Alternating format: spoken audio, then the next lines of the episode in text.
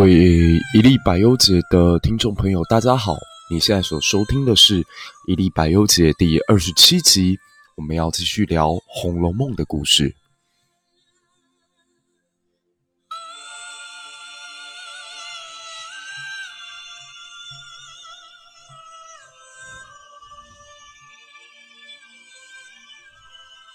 红楼梦》这本作品的伟大不在于它只谈论了男女之间的感情，它还去讨论了很多在东方世界直到二十一世纪，我们都还是觉得很禁忌、很回避的一些话题，例如性、爱与死，还有分离。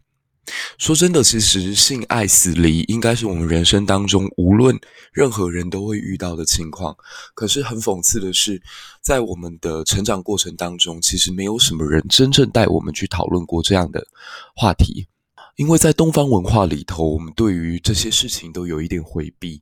可静下心想，其实这四件事情有两样是我们人生当中最终的追求，而有两样则是我们人生当中必经的磨难。我认为性跟爱是人生当中所有快乐的泉源。大家可以仔细的去想想看，自己的快乐是不是都与这两样东西密不可分？而相反的，死离是我们人生当中最大痛苦或恐惧的来源。可没有任何人能躲过这两件事情对我们的磨难。如果《红楼梦》缺少了这样的环节去解读，呃，性爱死离的话，我觉得它就少了一点血肉实际的真切感。所以，《红楼》它也谈性，《红楼》更谈死，甚至他去讨论了死与性爱之间密不可分的关系。所以我今天想要借由贾宝玉这个角色来谈谈。呃，《红楼梦》里面的爱情观以及贾宝玉是怎么样被称为多情公子的？我来谈这个话题呢，基本上有两个呃比较大的优势。第一个是我现在工作的场域就在高中里头，我可以看到许许多多现代版的贾宝玉跟林黛玉正在谈着恋爱，学校就仿佛是一个大观园，里头的每一个人都在展现着他们生命当中在青春期的无限美好。另一方面是我自己的年纪，其实可以某种程度上算刚过了后青春期，所以对于青春期的追忆会比呃更多的大师来的鲜明。如果你听完我的故事觉得有喜欢的话，请不要忘了到 Apple Podcast 上面给我们五颗星的鼓励。另外，也请你把这个节目分享给更多的朋友听到。我们的节目在开播以来一个月的时间之内，已经累积了将近两万次的下载，《红楼梦》系列更是在短短的两天当中，各自突破了一千次的下载次数。你们的支持将会是我更大的动力，把这个节目做得越来越好，让它更值得与更多人分享，并且带领更多人走进古典文学以及世界名著的大门。我们就此打开今天的节目。很多人提到贾宝玉，第一个印象是这个人，他好像一辈子只专情于林黛玉。但是翻看过《红楼梦》之后，又会发现，与贾宝玉曾经发生过感情纠葛的，远远不止黛玉一个人。无论是在梦境当中与他发生过云雨的秦可卿，还是在现实世界里头与他真正发生肉体关系的花袭人，甚至中间与他暧昧不清的。晴雯，以及最终他所娶的宝钗，还有因为贾宝玉而被自己的母亲赶出门的金釧，所以很多女孩大概读到这里都觉得很崩溃，说你们男生怎么这么渣啊？难道贾宝玉也只是一个渣男的代表吗？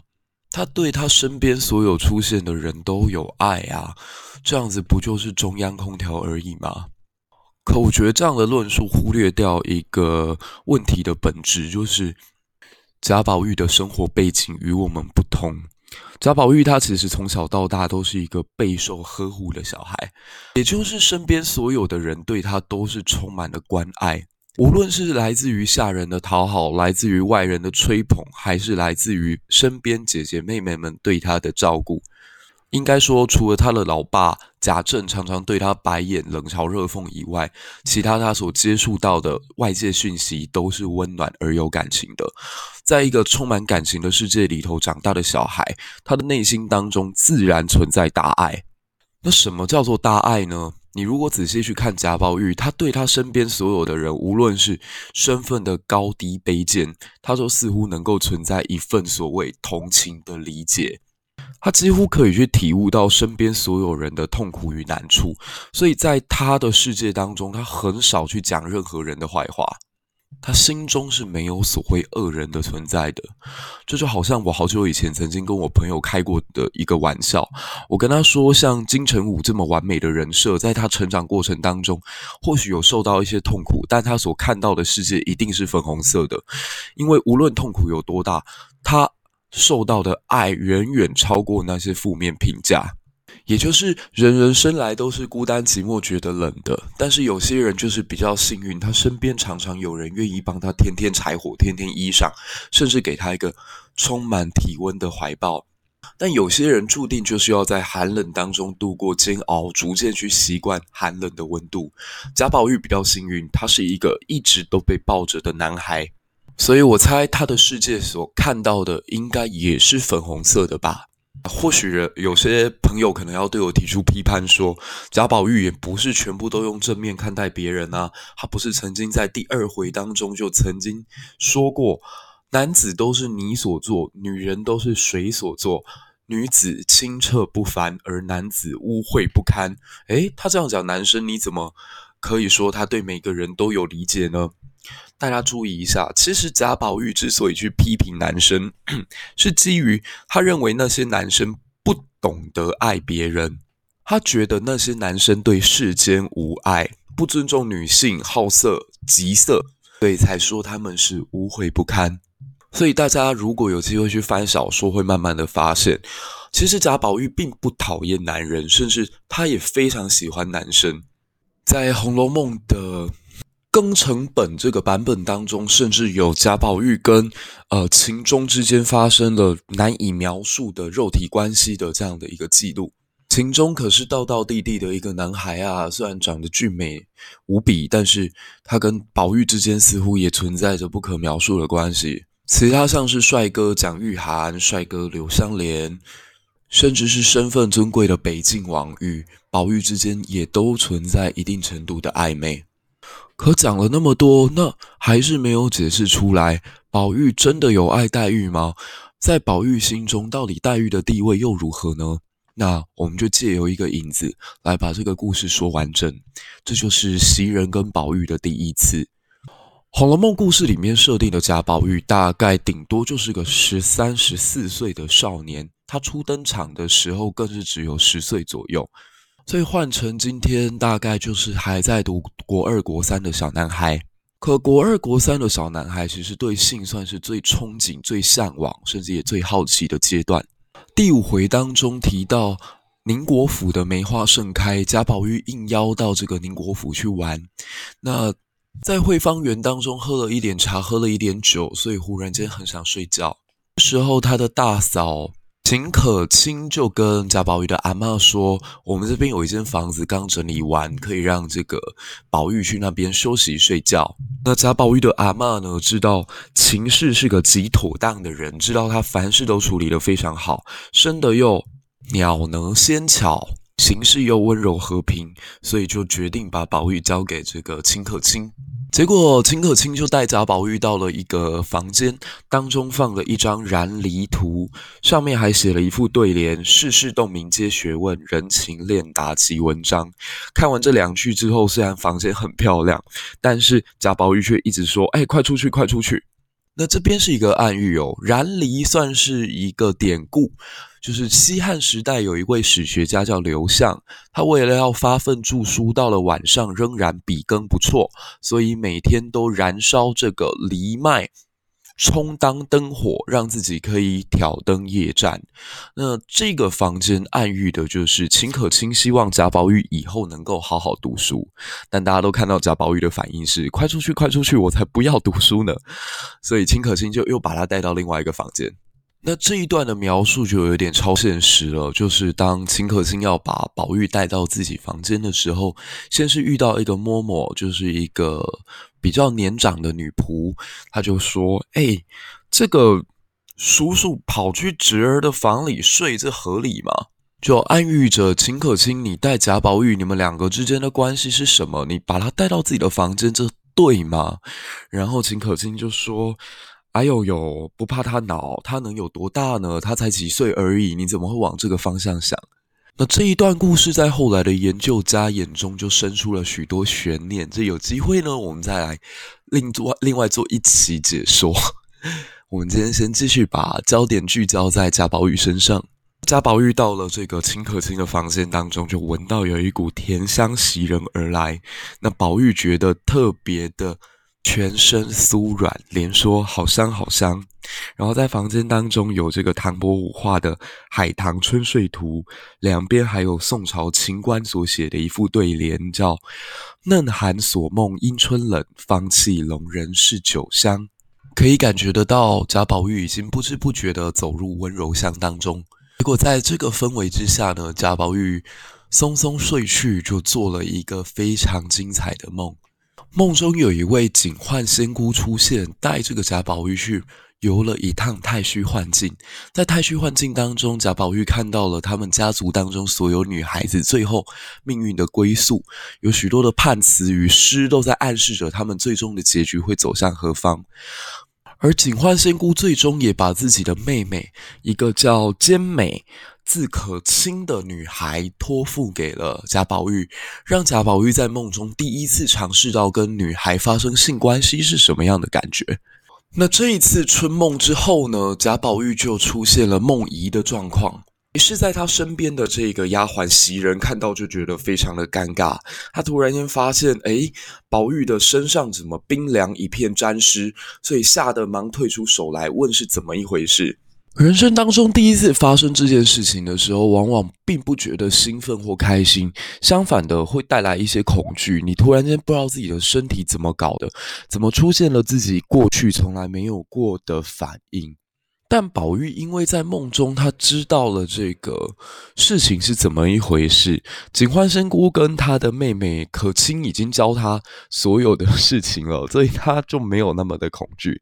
呃，这就像有些身边的朋友，他可能在国小、国中的时候，很早很早就看过一些呃这个爱情的片子。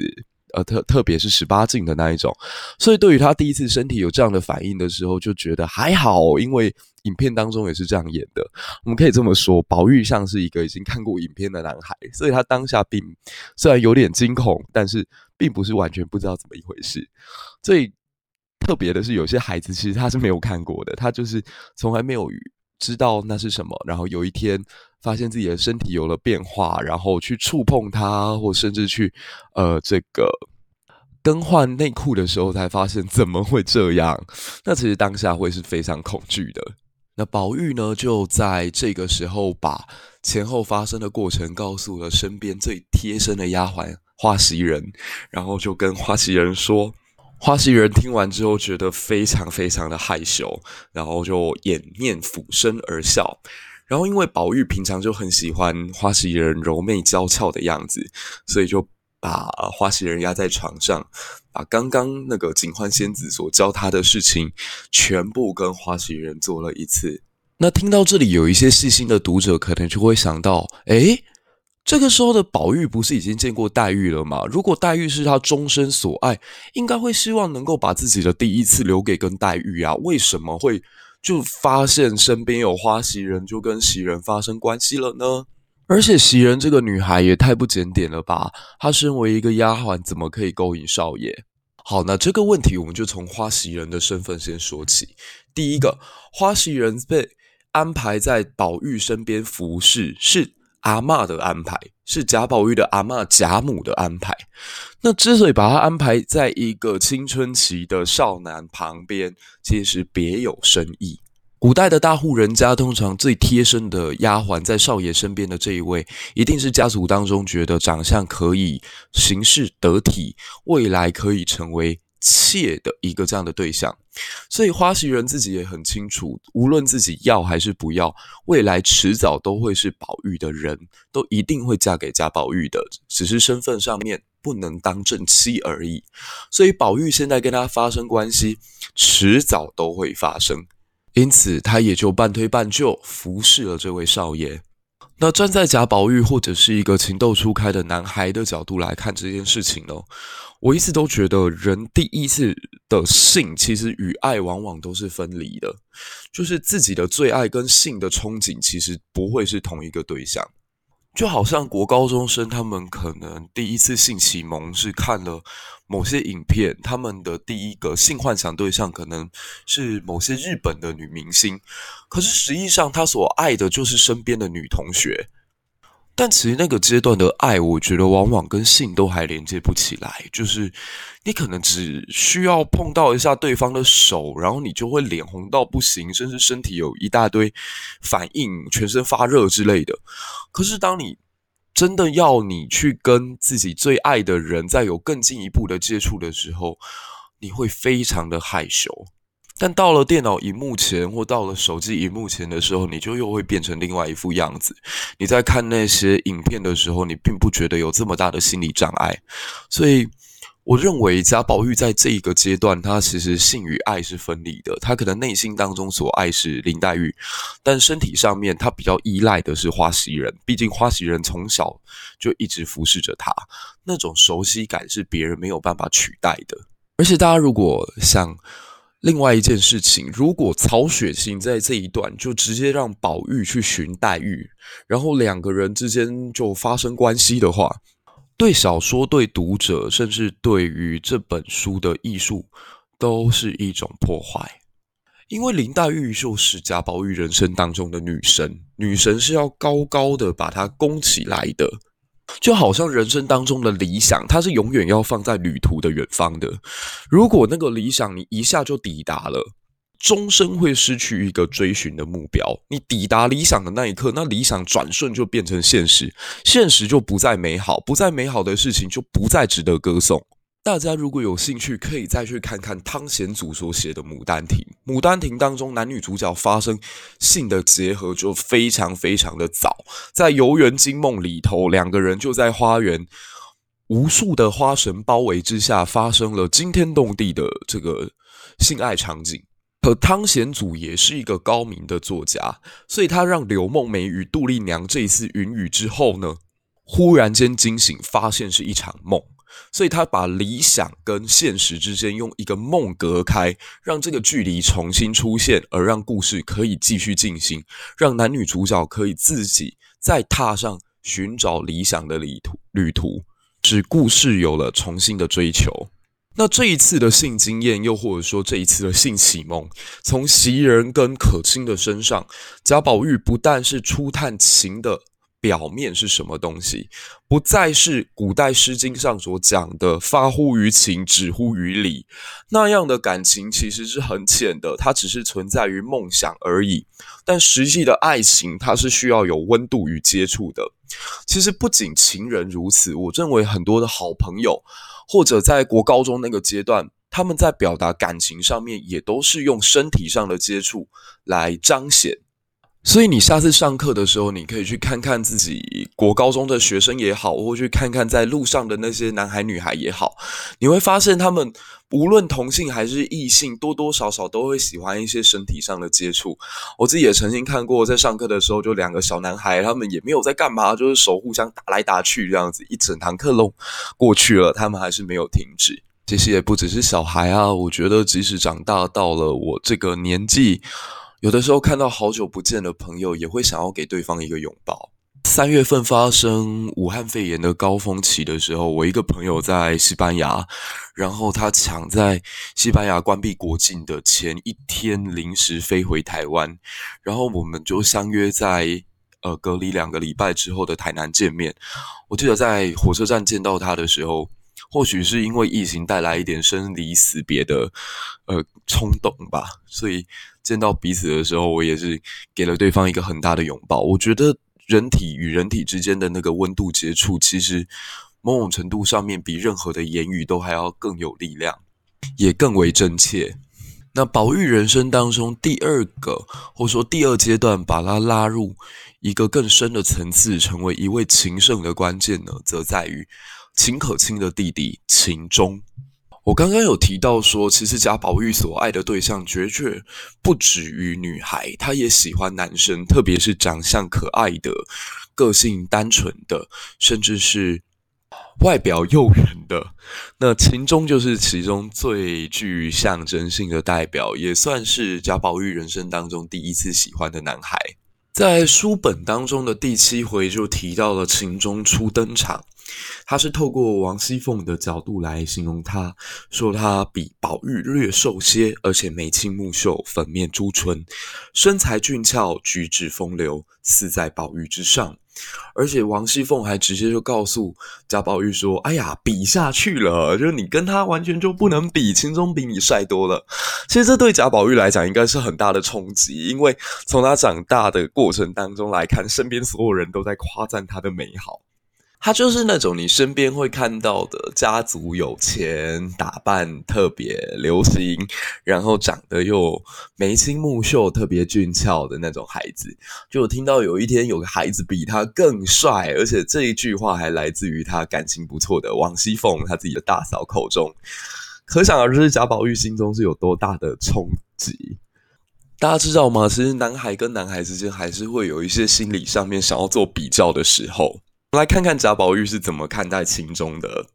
他在第七回这边说道：“天下竟有这等的人物，如今看来，我竟成了泥猪赖狗了。可恨我为什么生在这侯门公府之家？若也在生寒门薄庐之家，早得与他交结。你看这一瞬间的他，他不但是把自己比喻成了泥猪赖狗，甚至还觉得。”为了他，我宁可抛弃我富贵的身份。我希望能够跟他一样当个平凡人就好。如果我们两个都出生于平凡之家，现在搞不好早就成为朋友了。我虽如此比他尊贵，可知锦绣纱罗也不过裹了我这根死木头，美酒羊羔也不过填了我这粪窟泥沟。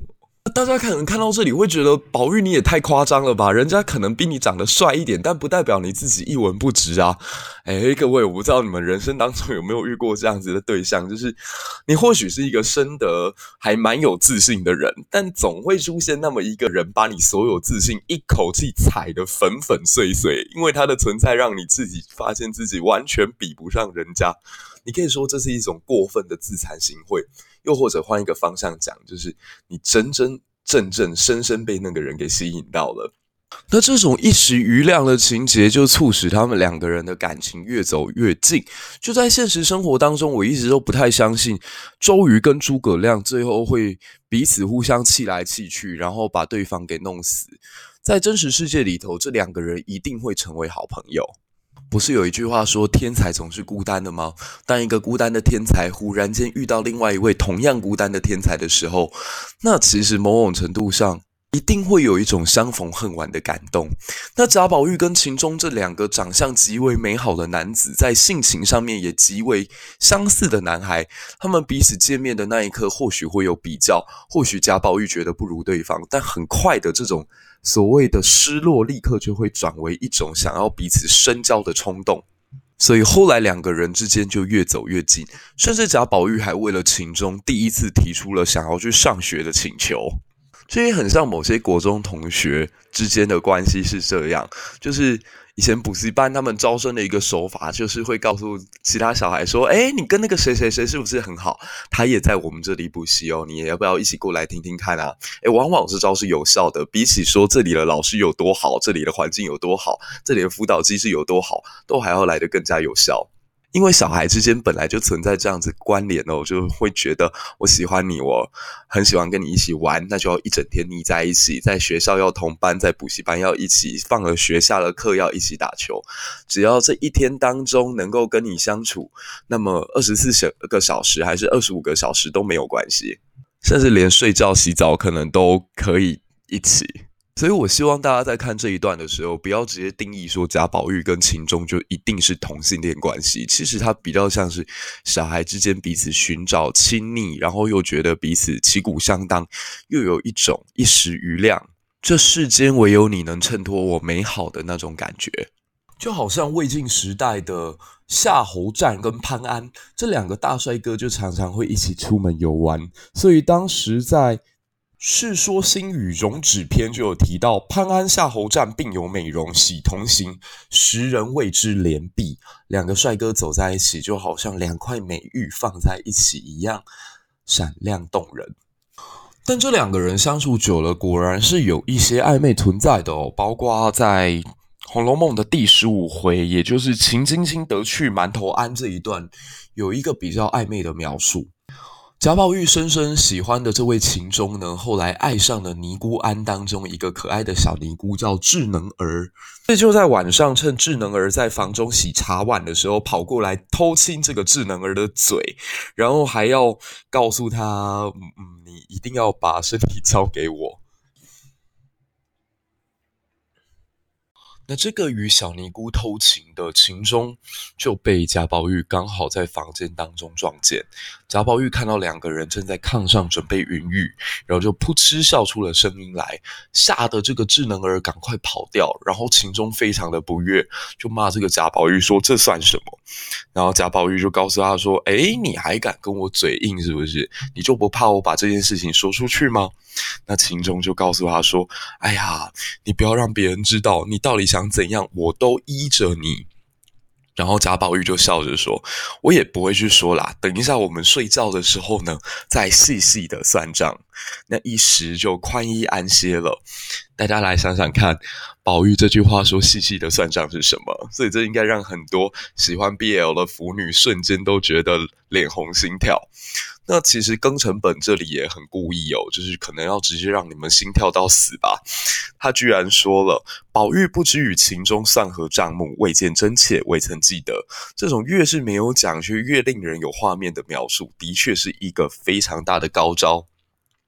可这里我要特别说的，并不是他们两个人之间到底发生了什么，而是宝玉的大爱。大家有没有注意到，其实宝玉如果真的很喜欢秦钟的话，他撞见自己的情人正在与别人发生关系，内心应该会无比的痛苦，甚至心如刀绞。可在这里，宝玉却呈现了他极为大的大度。他不但没有去计较智能儿与秦钟是什么关系，他是一笑泯恩仇，一笑置之。那大家可能会觉得奇怪，宝玉到底在想什么？我想，这个事件当中有一种爱，是你明知道彼此之间不会有结果，你明知道对方跟自己一定有一天要走上不一样的歧路，你当下可能也会不甘心，你当下也会觉得不舒服，可你总会知道，他有一天是要离开你的。那既然如此，现在又何必要执着？宝玉对秦钟的爱是那种我爱你，但是你要爱谁，这我管不了你，这才是他在故事里头最极致的爱。可心教他的是，爱当中必须要两人之间有那么温度上面的接触，有肉体上面的互动，那是一种爱。情中教他的爱是，有一天感情总是会终结，有一天感情总是会结束的，但是你我之间。可以用一个更宽大的胸怀来包容彼此最终的选择。我认为这是《红楼梦》当中前面七回，甚至到第十五回所做出来的最大的铺陈。那有了他们两段感情上的铺陈，《红楼梦》的作者也迅速的让他们各自走向了生命的终点。秦可卿在第十三回就过世，第十五回我们的秦钟也离开了人间。但有了这两段的铺陈已经足够了。宝玉他在感情上已经懂得如何去爱一个人，如何去放过一个人。如此一来，他就可以走进他人生当中的那个理想世界，去与他的林妹妹谈恋爱了，进到大观园。所以大家有没有注意到，在《红楼梦》当中，大观园的出现是在秦钟死亡之后，这是一个非常有趣而且充满巧妙的安排。贾宝玉在此刻他已经。过去更懂得怎么样珍惜一个人了，如此他才可以真正的见到自己的女神林黛玉。这就是我们这一期《红楼梦》的故事。如果你也喜欢的话呢，记得要分享给你的朋友，并且让更多人加入我们的故事解说的系列当中。希望这期你会喜欢。我们下一期再见，谢谢。